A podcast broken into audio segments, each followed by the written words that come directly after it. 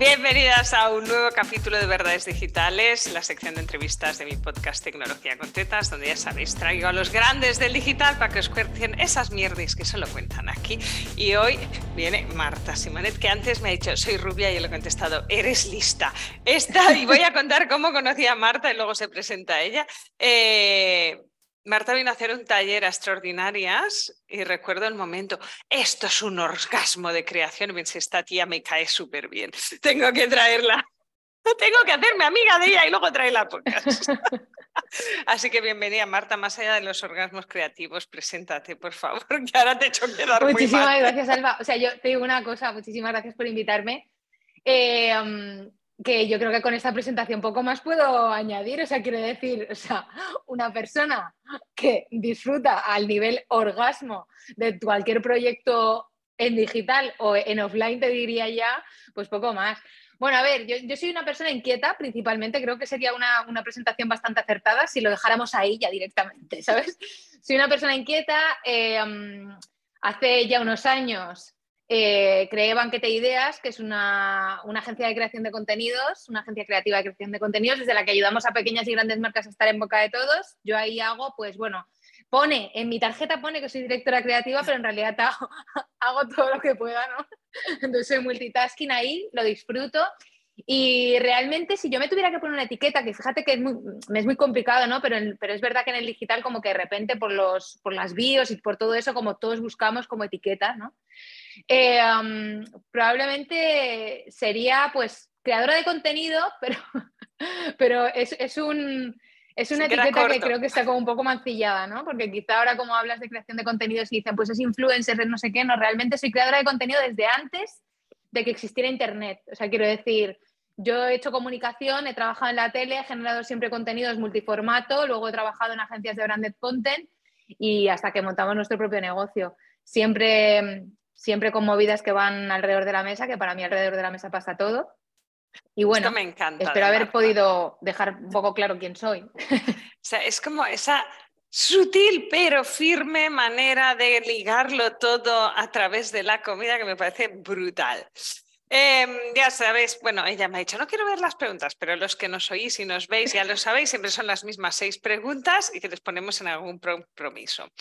Eh, Marta, ¿cuántos suscriptores tenías al final de tu primer año? Hostia, es que claro, al final de mi primer año. Sí. No tenía suscriptores. Cero es un número válido y bastante frecuente. Sí, o sea, al final de mi primer año, es que quiero decir, ¿de mi primer año de negocio o de mi primer año del primer negocio? Del primer año emprendiendo, vamos a dejarlo ahí. Pues cero. Cero, cero porque no, no seguía ninguna, o sea, no tenía lista de suscripción. eh, ¿Cómo vendiste tu primer producto digital? Pues creo que el primer producto digital, que no fue un producto empaquetado en sí, sino fue un servicio, ¿no? Exacto. Eh, creo que lo que lo vendí, bueno, te voy a decir, el primero que me ha venido a la cabeza, que era como de banquete, pero no ha sido así, el primero lo vendí eh, en un directo. Haciendo un directo, cerré una serie de plazas que además era un high ticket. Y yo lo hice pues como, como una manera muy natural que quiero decir, no había una estrategia muy heavy detrás, simplemente lo compartí y, y se cerró. Pero realmente estoy pensando que lo primero que vendí en digital fueron contenidos. Entonces eh, eh, me tocaron a la puerta. Tal cual. no se puede ser tan buena. No, antes era más fácil porque no había tanto ruido. Eh, ¿Gadget o aplicación favorita de tu vida personal y o profesional? Porque no siempre están separadas las dos. Tengo el móvil al lado y seguramente te diría eh, de una muy, muy, muy, muy básica que es Google Calendar. Pero va ganadora de calle, o sea, panda de adictas al Google o sea, Calendar. Creo que, creo que en, en, en, mi próxima vida o en mi futuro negocio, creo que quiero ser la Americondo digital. o sea, en plan como todo tenerlo súper bien organizado porque yo digo, o sea, lo que está fuera y lo puedo ver no me ocupa disco duro. Y hay un disco duro limitado, porque esto no se puede cambiar, ¿eh? No, no, ahí va. Eh, mejor decisión tecnológica de tu negocio. Contratarte. Me, no, no, no, es broma, o sea, quiero decir, creo que es esa la mejor decisión tecnológica del negocio, creo que fue eh, contar con profesionales que nos pudieran guiar a tener la mejor tecnología sin subirnos a la parra, porque a lo mejor sí que habíamos hecho algunas formaciones donde tenían, bueno, pues ten Active Campaign y luego no sé cuánto y luego no sé cuánto, y te plantabas al mes con un, pagando un pastizal cuando todavía no habías vendido nada. O sea, entonces creo que la, mejor decisión del, del negocio ha sido eso, contratar perfiles que, le pueden dar sentido a qué necesito y qué no, y con qué puedo partir de base para no malgastar sin sentido.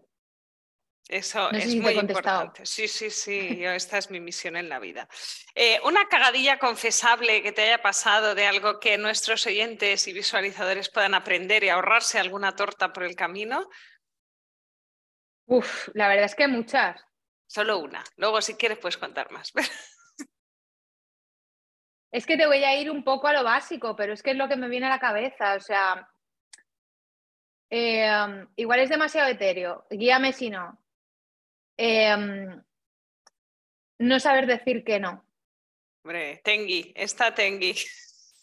O sea, ese ha sido un error que yo no sentía que fuera un error al principio y creo que mucha gente se puede identificar en eso porque parece que tienes que decir que sí a todo porque si no, no vas a conseguir eh, nada, ¿no? Y creo que es justamente al revés.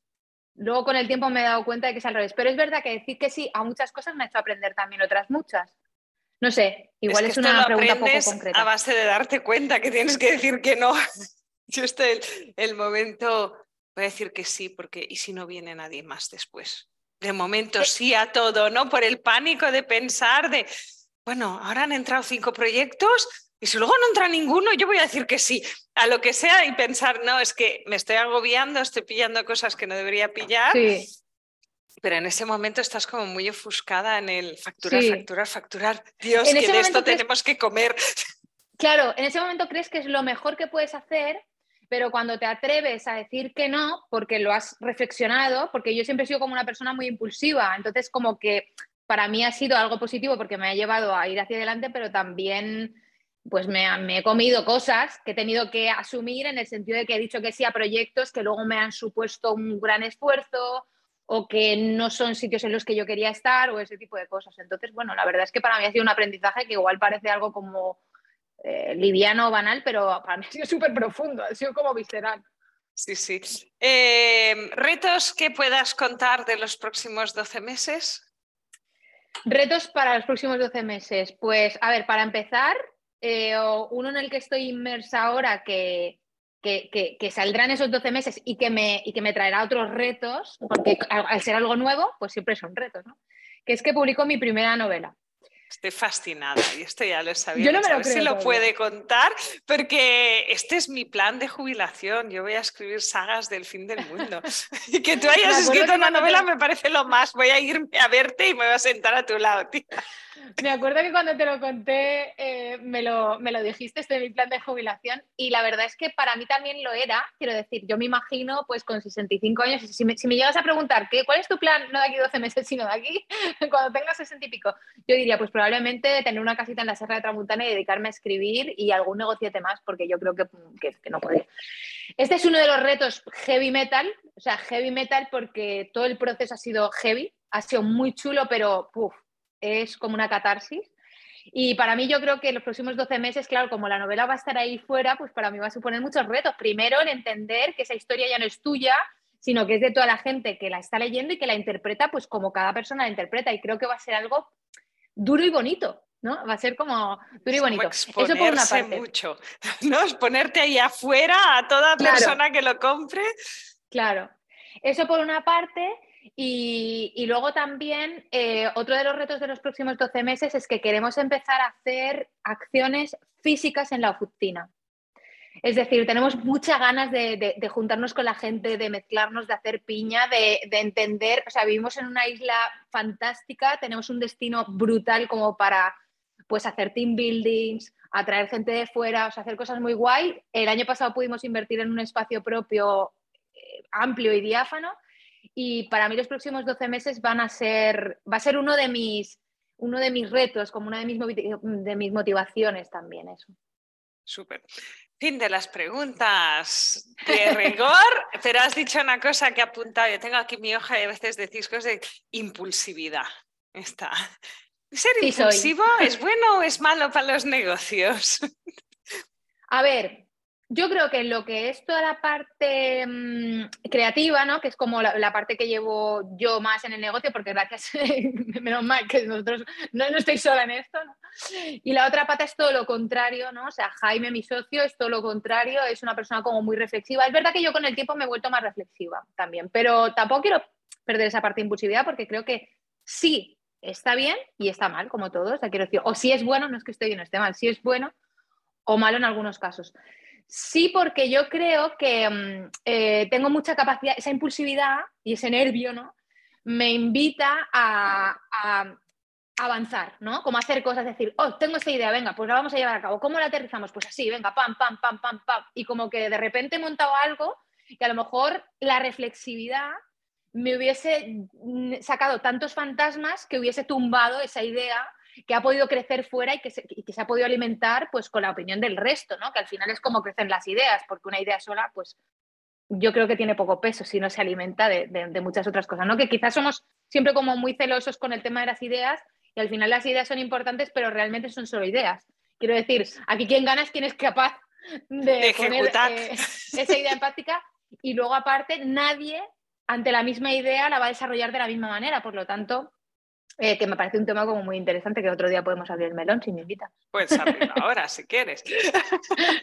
pero este, porque lo hablaba, no me acuerdo, esta semana que grabó varios y salió este tema de a pesar de que hagas lo mismo, creo que era Pat que decía, eh, es que hay gente que prefiere que se lo cuente yo a mi manera, aunque les cuentes lo mismo. Y esto, eh, en vuestro caso, que además tenéis un discurso como súper bien trabado, yo esto lo admiro, tengo pendiente meterme, como hacer la masa madre. es verdad, ¿eh? No lo has hecho. No, pero, es que esto hice, hice dos, perdón, ellos tienen un curso para aprender a comunicar que tengo y... Pero hice los dos primeros módulos y pensé, Dios mío, me tengo que sentar a pensar. O sea, esto no es el típico curso que me escucho de fondo y se me quedan algunas ideas por ahí, con eso pues mm, hago mix de esto de ideas y de aquí. No, es como tengo que pillar el boli papel y ponerme en la agenda, en el Google Calendar, un bloque, rollo un día a la semana eh, para ponerlo. Entonces, esto va a ser a partir de mayo, porque ahora estamos hundidas en kits digitales. Cuando los kits digitales pasen, entonces. Eh, pero sí lo tengo... así porque entendemos que tiene que ser práctico, en el sentido de que, jolines, es que para verte algo y que luego no lo puedas aplicar, pues no, o sea, la idea es eso, crear como la plantilla del guion para que lo puedas aplicar. Entonces ya me contarás cuando lo hagas. Sí, sí, lo contaré en público y lo recomendaré seguro. Em, pues esto de diferenciación, ¿no? De me da igual, es lo mismo, que nunca es lo mismo, pero esas ideas que pueden ser comunes acaban mezcladas con otras cosas que acaban siendo otra historia que contar de cada uno. Es que yo creo que hay muchas maneras de, diferenciarse, ¿no? Que vemos por ahí, que es como un poco el, gran faro que buscan las pequeñas grandes marcas, que digo yo, que es cómo me puedo diferenciar, cómo puedo sacar la cabeza entre todo este ruido en el que nos hemos sumergido actualmente, ¿no? Que parece que todo el mundo está haciendo lo mismo, diciendo lo mismo y moviéndose mucho y señalando mucho y haciendo muchas cosas que, nos excitan, pero que no sabemos de qué manera nos están eh, alimentando, ¿no? Que digo yo. Entonces hay muchas maneras de, no hay una única, pero nosotros, entre, entre otras maneras que utilizamos, es verdad que, una por la que hemos apostado es por, por lo que es eh, conceptualizar ¿no? las ideas, que creo que es algo que funciona en general, o sea, quiero decir, e, es algo tan básico como que cuando coges un champú, miras la etiqueta y entiendes el champú. Entonces nosotros queremos que cuando nos vean por ahí, nos entiendan fácil como si estuvieran cogiendo un bote de garbanzos o un bote de tal, ¿no? Es como conceptualizar, es decir, porque al final eh, las personas necesitamos ver muy claro todo, ¿no? O sea, porque si no lo vemos claro nos, piramos, ¿no? Entonces, es verdad que también nos nace de una manera natural, no solamente estratégica, a mí, a mí personalmente, ¿no? Que, que eh, todo el tema de conceptualizar bajo el marco de la gastronomía, que tiene un sentido y es que al final comemos todos todos los días y es un lenguaje que es habitual en todo el mundo, ¿no? Y al final es una manera de conectar eh, cálida también, ¿no? Y que es muy divertida y que te aporta como mucho... Si, si, no habéis leído nunca nada de esta gente, iros a su web y leedla, porque solo Voy a llamarle placer de degustar el texto, ¿eh? porque es como, está muy bien trabado. ¿eh? Qué pequeño detalle que te lleva. Nos divertimos. Sí, se nota, se nota mogollón.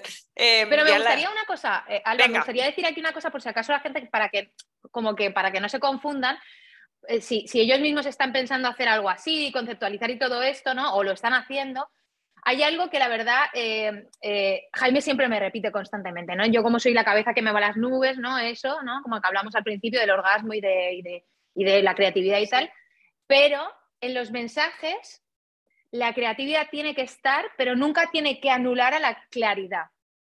¿Vale? Es como que me ha salido ahora la, varita profesora, ¿no? Un poco, pero. No, no, pero esta soy yo, que me pongo en modo creativo y luego la gente no entiende lo que digo.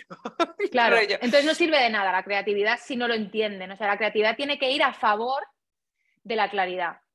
Súper, pues con esa máxima, con esa máxima nos vamos. que la claridad esté por encima de la creatividad. Exacto. Muchas gracias, Marta, por venir, por compartirte tan generosamente, por contarnos todos tus planes. Y a, vosotros os veo la semana que viene y os escucho, depende de en qué formato lo consumáis, en otra entrevista con otro súper experto que nos contará esas cositas que solo cuenta aquí en Verdades Digitales. Hasta el jueves que viene.